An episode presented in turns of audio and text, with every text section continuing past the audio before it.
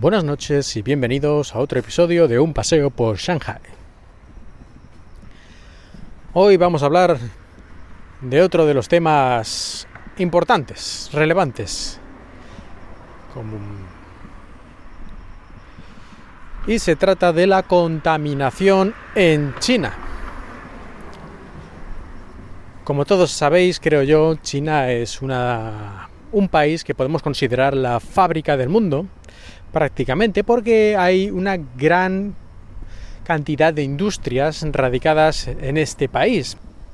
Y como probablemente también sabéis, las leyes de este país en algunos casos son insuficientes respecto a la protección del medio ambiente y en otros casos, que es lo más habitual y por desgracia no solo ocurre aquí, las leyes digamos que se las pasan por el forro aunque también hay que decir que en algunas ocasiones en las que se ha pillado en algún caso importante a alguien contaminando demasiado, de manera demasiado descarada y que seguramente no había dado el soborno a quien tocaba, les han dado matarile, pena de muerte, lo cual estaría bien en otros lugares también para que fueran aprendiendo. Pero bueno, eso es otro tema.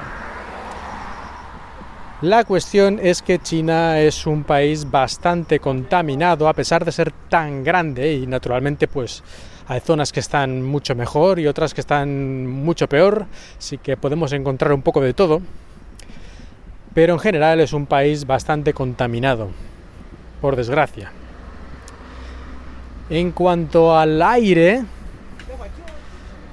seguro que habéis visto incluso algunas veces en el telediario noticias de que en Pekín o en alguna ciudad de estas casi que no se veía tres metros por la contaminación. Y esto se debe sobre todo a que hay todavía muchas calderas de calefacción que funcionan con carbón y encima son calderas de una tecnología obsoleta y un carbón de muy mala calidad. Así que sobre todo en invierno es muy normal que en la parte norte de China, donde hace mucho más frío, pues se produzcan estas auténticas, eh, en fin, eh, apocalipsis del aire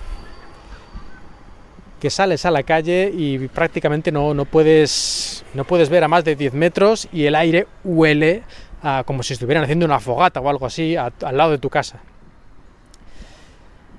Yo esto lo experimenté en persona cuando estuve en Harbin, que está al norte de China, cerca ya de lo que es en Rusia, Vladivostok y todo esto.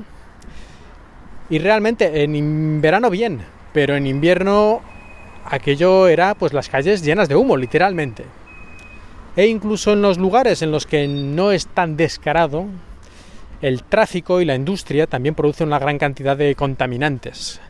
Así que en general la calidad del aire es bastante cuestionable. Por suerte aquí en Shanghai, como estamos al lado del mar y más al sur que no hace tanto frío, y no sé, las corrientes de aire o lo que sean, suele estar eh, la cosa bastante más razonable. Que claro, si lo comparas a lo mejor con el aire de las montañas, pues no está bien, pero si lo comparas con Pekín y otras ciudades, pues solemos estar muchísimo mejor. Mucha gente cuando viene aquí a China, pues una de las cosas que hace es comprarse una mascarilla para poder respirar, una mascarilla mm, sencilla, la verdad, en la mayoría parte de los casos, y esto ya os digo yo que es prácticamente inútil prácticamente inútil comprarte una de estas mascarillas sencillitas que filtran como mucho el polvo y el polvo un poquito fino, pero poco más. Los gases obviamente no filtran nada. Y las partículas que son las que se suelen considerar más peligrosas, que son las de 2.5 nanómetros, creo que son, pues estas normalmente tampoco las filtran.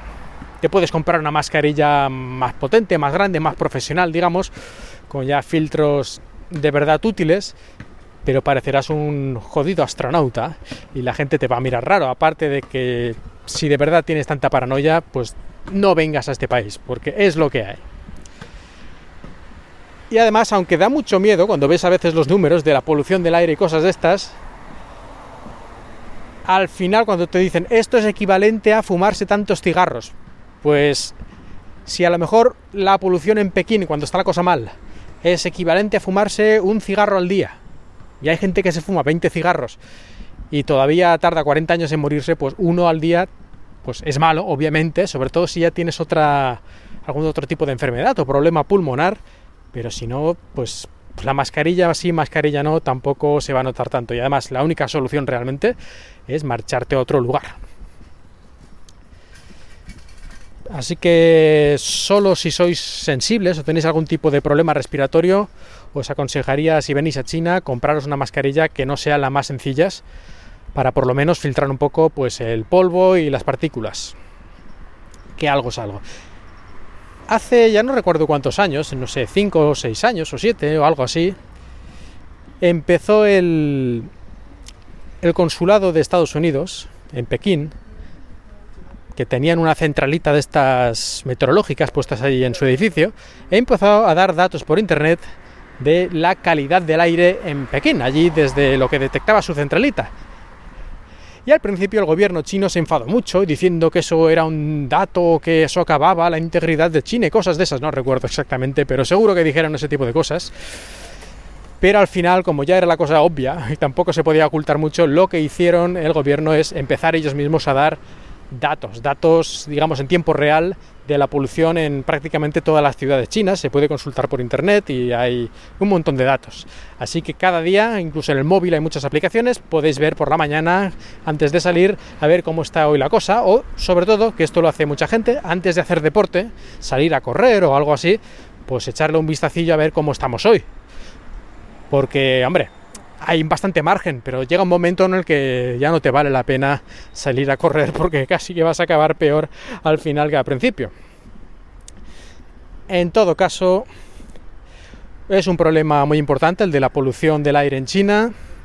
No creo que se solucione en los próximos, no sé, pongamos 20 años, aunque se supone que cada año vamos un poquito mejor, pero quién sabe si las cifras que dan son reales o amañadas y mientras todos los coches no se conviertan en eléctricos y cambie la mentalidad china, sobre todo a nivel industrial, de que todo vale por hacerse rico y hacer industria, que está cambiando, pero lentamente, pues lo van a tener difícil. Ya digo, como mínimo 10 o 20 años hasta que la cosa sea, no digo excelente, pero por lo menos digamos a nivel europeo medio que tampoco estamos a veces para tirar cohetes, siempre hay noticias sobre Madrid y su contaminación y ese tipo de cosas. Así que tampoco es que seamos un ejemplo a seguir a todos los niveles. Pues esto era respecto al aire, pero tenemos también el agua. Pero de esto hablaré en el próximo episodio de Un paseo por Shanghai. Muchas gracias por escucharme y hasta pronto. wee wee.